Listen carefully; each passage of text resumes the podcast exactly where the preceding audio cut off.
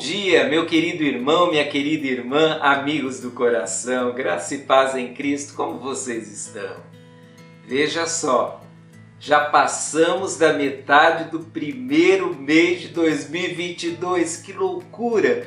Como o tempo passa rápido e como eu tenho sido abençoado através de você. Sabe por quê? Porque quando você assiste esse vídeo, você primeiro está valorizando a palavra de Deus e também está valorizando o meu trabalho. Isso me alegra demais o coração. Deus te abençoe muito. Tá bom, querido? Tá bom, querido? Bom, estamos elegendo algumas dicas para um ano novo abençoado e chegamos à dica 19. Entregue o seu planejamento nas mãos de Deus ou entregue o seu planejamento a Deus. Quero ler para você hoje Provérbios capítulo 16, verso 9, que diz assim: É da natureza humana fazer planos, mas é o Senhor quem dirige os nossos passos. Há poucos dias nós vimos uma dica acerca de planejamento, a importância de fazer planos. E você deve fazer planos. Você deve investir no seu orçamento, no seu calendário, na sua agenda. É muito importante fazer planos. Mas também vimos numa outra dica que precisamos respeitar o tempo, que às vezes o nosso planejamento não dá certo que às vezes somos surpreendidos por algo que está fora do nosso poder de controle do tempo. Bem, a dica de hoje ela transita entre o nosso planejamento e o respeito do tempo.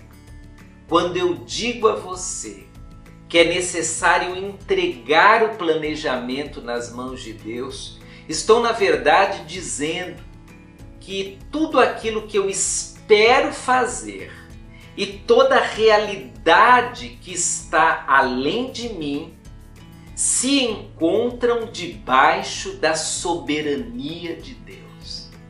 Eu creio que Deus é soberano e dirige o tempo.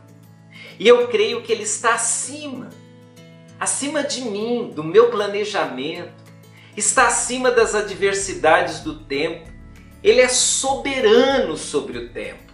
E como ele é soberano, ele tem o controle de tudo.